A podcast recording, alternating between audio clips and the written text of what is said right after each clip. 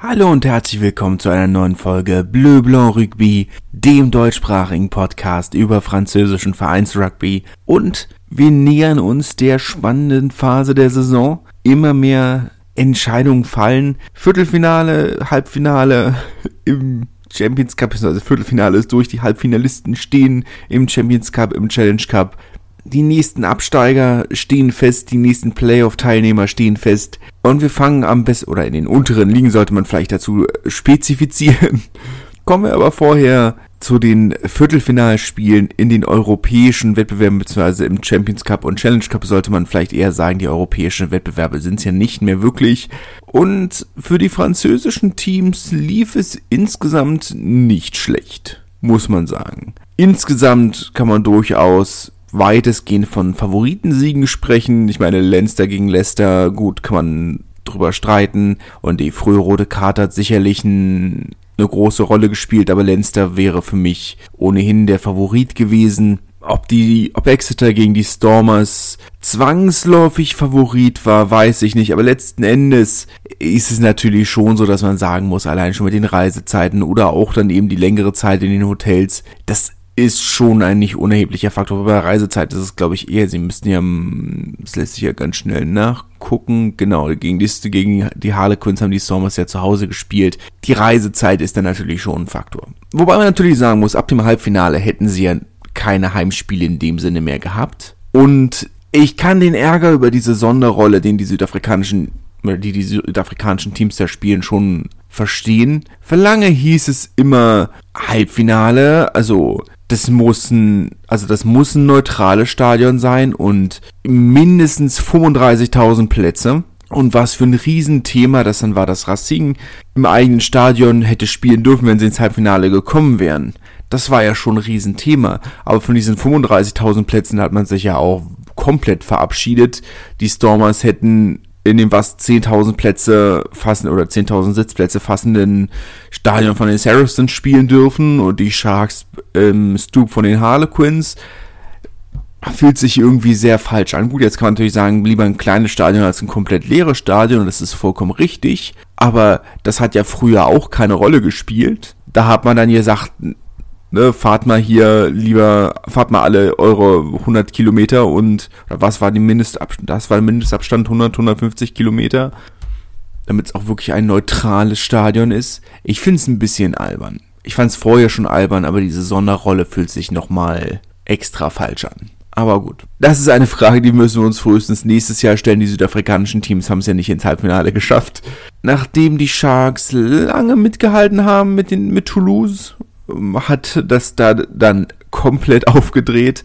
Ähm, Gerade die, sagen wir mal, diese, der Sturm hat wirklich hart gearbeitet, muss man sagen. Der Sturm war vielleicht nicht dominant, aber ebenbürtig in jedem Fall. Und das ist bei südafrikanischen Teams ja immer schon ein Riesenfaktor. Und dann die Spielmacherachse aus Dupont, Tamac und Ramos hat dann eben Dinge gemacht, die die Spieler von Toulouse eben machen.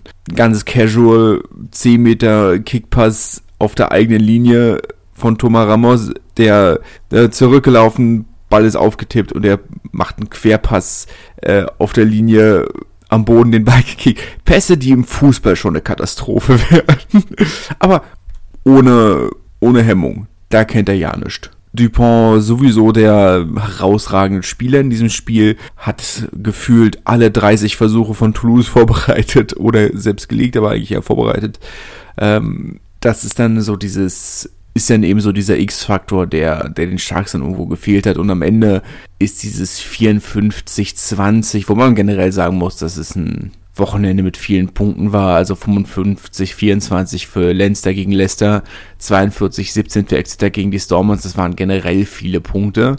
Aber ich meine, Toulouse hat das Große in der Versuche schon in den letzten 20 Minuten gelegt und ähm, da war sicherlich auch bei den Sharks ein Faktor die Reisezeit. Die haben ja am letzten Wochenende auch zu Hause gespielt und das ist dann natürlich schon ein großer Faktor. Ja, ne? und da ist ihnen am Ende einfach so ein bisschen die Luft ausgegangen und aus diesem engen Spiel wurde dann eben dieses, also schwer zu sagen, Toulouse natürlich Favoriten oder Mitfavoriten auf den Titel. Das muss man ganz klar sagen.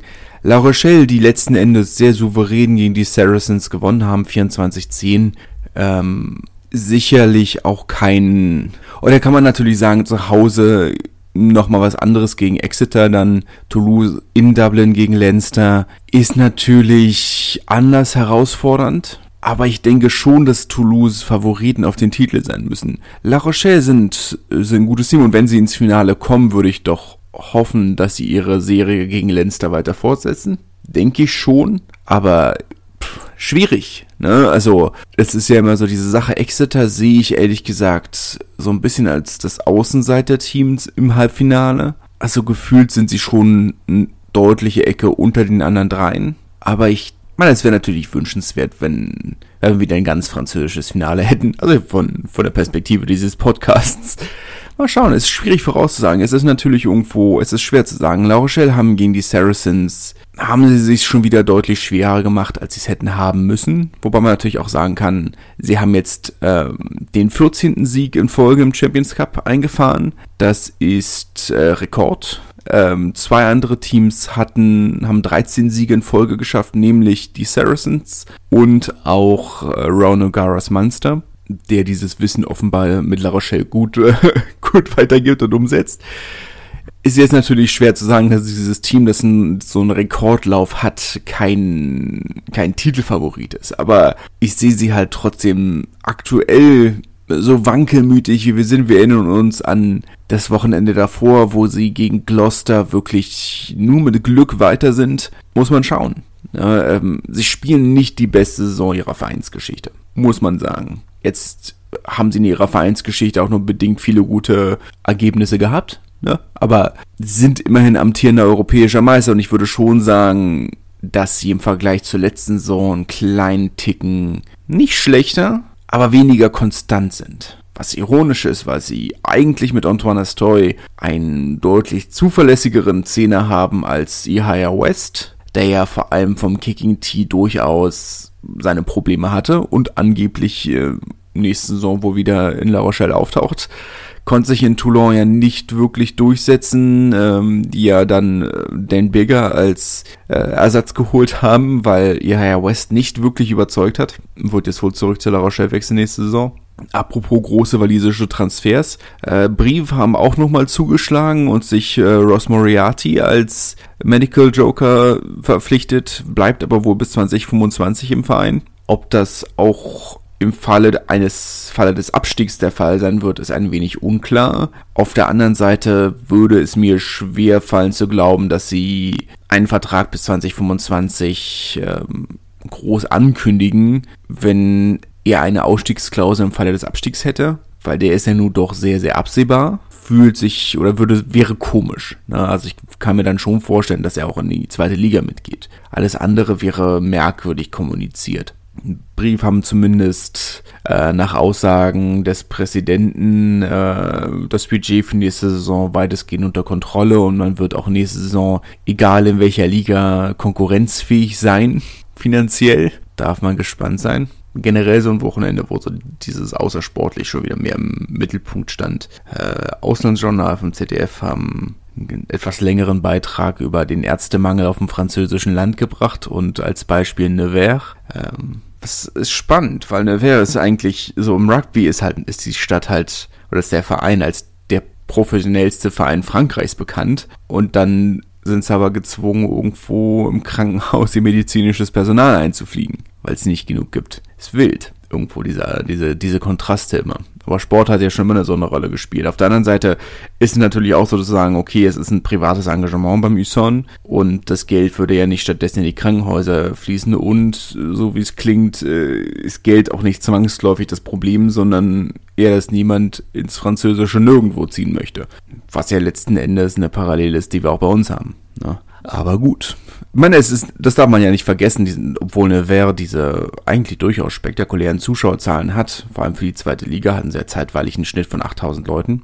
Es ist kein so großer Ort. Ne? Mitten in der Bourgogne ohne, ohne viele, ohne große Vororte, wie es in, wie es in anderen Orten ist. Also Narbonne zum Beispiel ist ja auch kein riesiger Ort, aber hat eben halt nochmal die gleiche Anzahl von Menschen in den Einwohnern. Nevers hat, was, 30.000 Einwohner? Ich jetzt nicht lügen, aber rund. Aber eben kein großes Dorfnetz drumherum. Ja, und das ist dann immer schon dieser, dieser Punkt, ne? Aber gut, wir weichen vom Thema ab. ist ja manchmal so.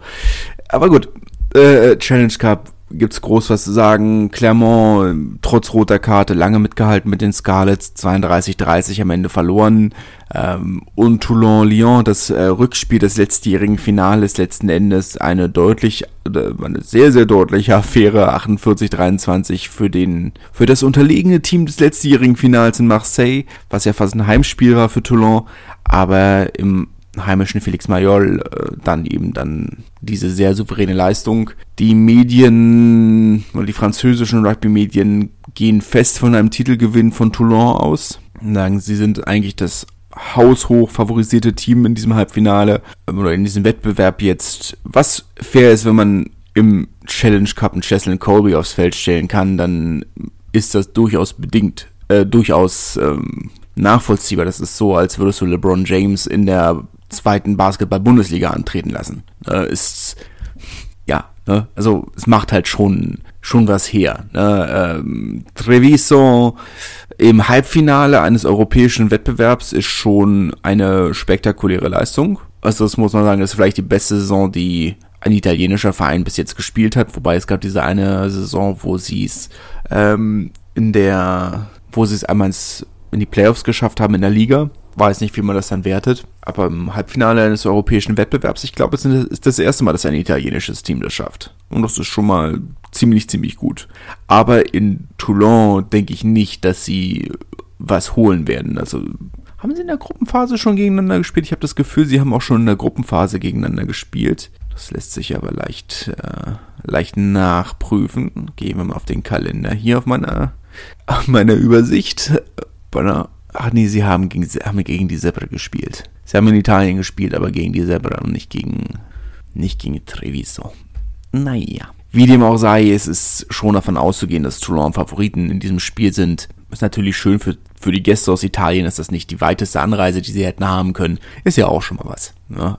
Insgesamt muss man natürlich sagen, Challenge Cup ist halt nicht wirklich ein Wettbewerb, der irgendjemand groß juckt also muss man halt auch sagen, ne, du spielst ein Heim Viertelfinale in einem europäischen Wettbewerb gegen die Mannschaft, mit der du noch eine Rechnung offen hast, weil du im letzten Finale gegen sie verloren hast und es kommen weniger Leute als in einem durchschnittlichen Zweitligaspiel. Also was waren siebeneinhalbtausend Leute offiziell? Da hatten wir in der Pro D2 schon die ein oder andere bessere Zuschauerzahl, auch am letzten Spieltag. Ne, Nevers zum Beispiel haben mehr geholt.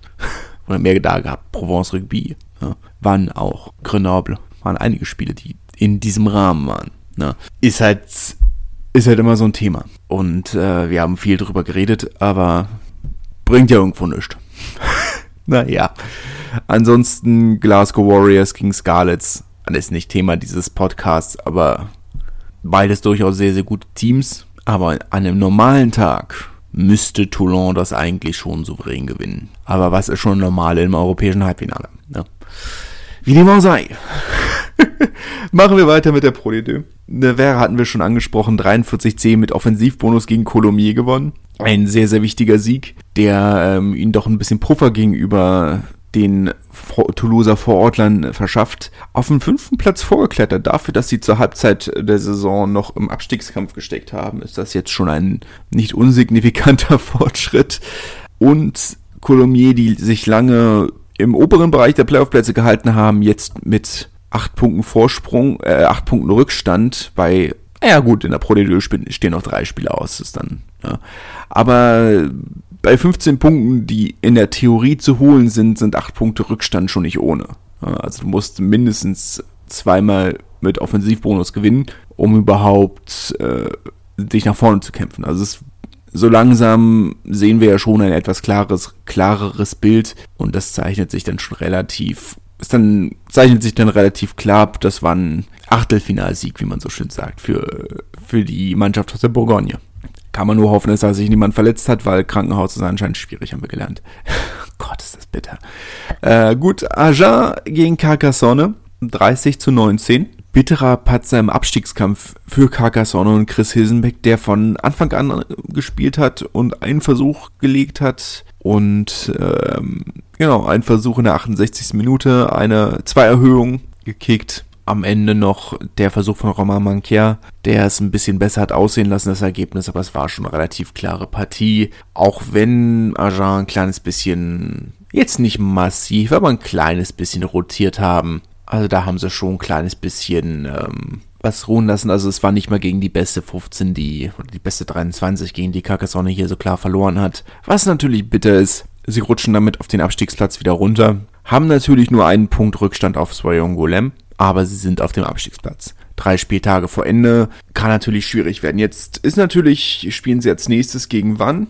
Die durchaus noch was, ich sag mal, die durchaus noch einen Sieg brauchen, um einen Playoff-Platz sicher zu haben oder relativ sicher während Soyon Goulem zu Hause gegen Biarritz spielen, die, das kann man relativ klar sagen, auf dem Playoff-Rennen ausgeschieden sind. Elf Punkte Rückstand auf Agen auf dem sechsten Platz. Ne, bei, sagen mal, zwölf realistisch holbaren Punkten sind sie da fast raus und zwei Angoulême sind zu Hause eine relativ starke Mannschaft. Montauban in Montmarsan haben vielleicht auch größere Probleme. Also es ist durchaus alles noch drin, aber es wird eng. Das muss man in Ferne sagen. Und das wird eng für Carcassonne. Es wird verdammt eng. Massy äh, haben hoch verloren. Und zwar 40 zu 28 bei Provence Rugby. Julius Nostadt ist immer noch, was es immer noch ist, verletzt ausgefallen. Und mit dieser Niederlage sind sie damit äh, offiziell in die dritte Liga wieder abgestiegen. War jetzt dann doch schon seit einer Weile wieder absehbar am Anfang der Saison sah es ja schon noch eine Weile so aus, als könnten sie vielleicht mithalten.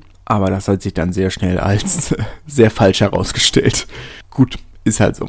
Werden wir am Ende der Saison sicherlich noch mal ein bisschen genauer drüber reden. Aber Massi hat den Ruf einer Fahrstuhlmannschaft und das hat sich ein kleines bisschen wieder bewahrheitet. Äh, Wann hat gegen äh, Abstiegskampfkonkurrenten Soyom Golem gewonnen, 33-21, ohne Erik Marx, der äh, geschont wurde letzten Endes ein relativ klarer Sieg, der auch in der Form absehbar war. Ähm, damit auf den vierten Platz hochgeklettert, ein Punkt hinter Monomarsan auf dem, auf dem dritten. Halbfinalplatz wird wahrscheinlich schwierig. Grenoble hat äh, sieben Punkte Vorsprung, aber spielt auch noch gegen die direkte Konkurrenz, also darf man gespannt bleiben. Uriak hat äh, sehr überraschend gegen Oyonnax gewonnen. Der Tabellenführer hat ja den Halbfinalplatz und auch den ersten Tabellenplatz, wenn ich es richtig sehe.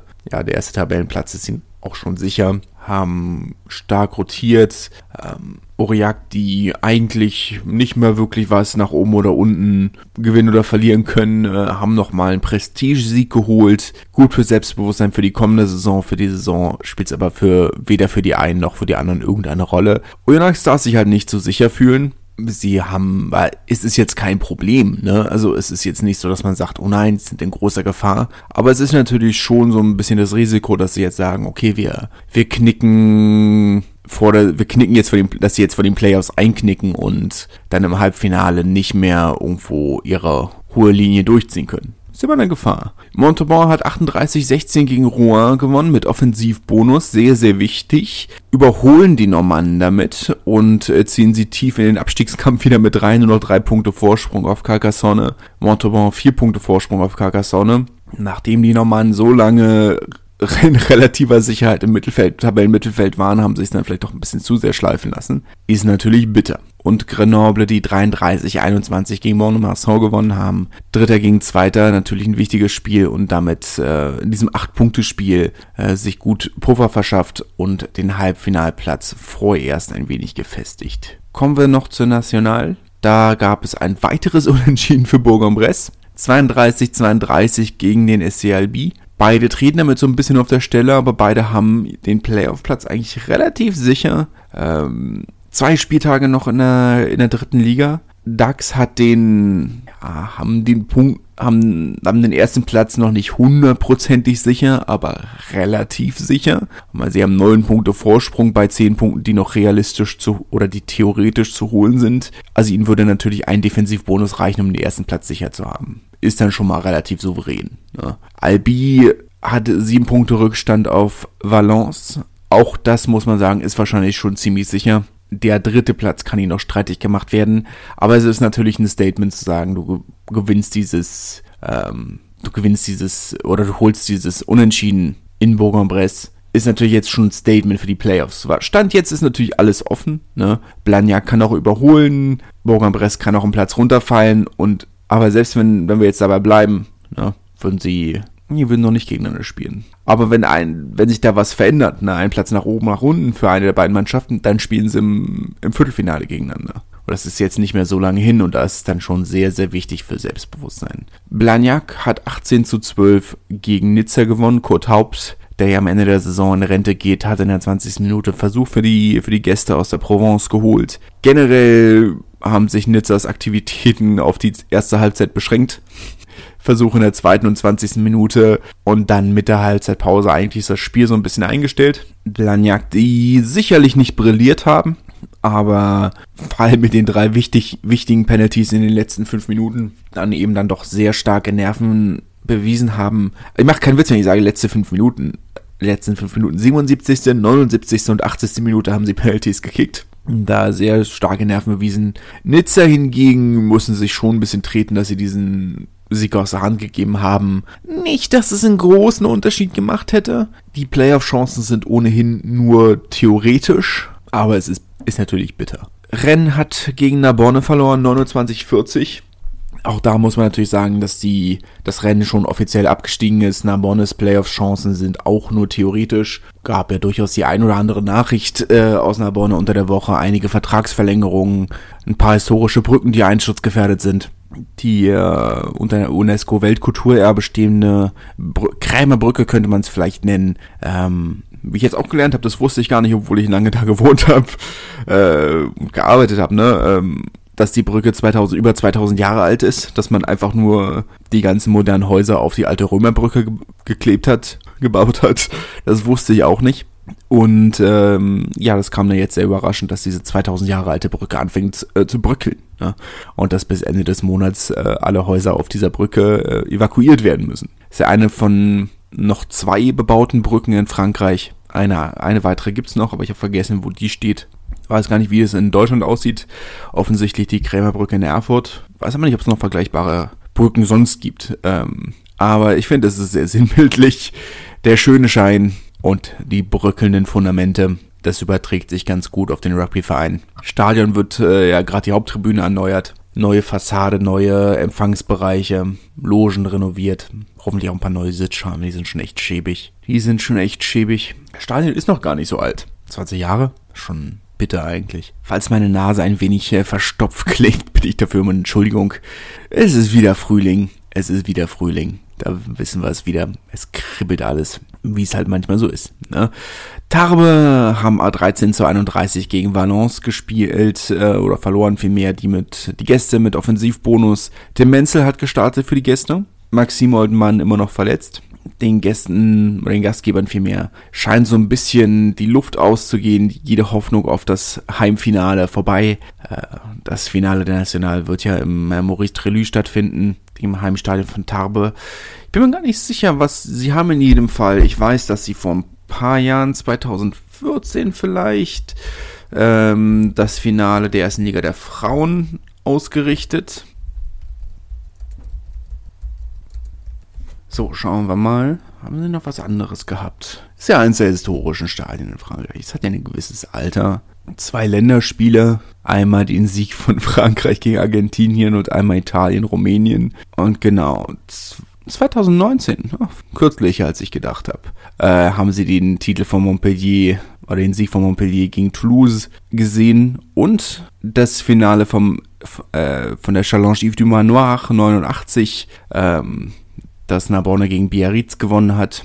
Die Challenge du Manoir war ja der französische Pokalwettbewerb, da ist Narbonne ja nach wie vor Rekordpokalsieger, bitteschön, äh, aber auch nur, weil es den Wettbewerb nicht mehr gibt, schon seit einigen Jahren nicht mehr. Äh, ja, aber Narbonne Rekordpokalsieger, das muss man ja auch mal, ne, äh, das Fernher Fanherz äh, muss das nochmal mit dazu erwähnen.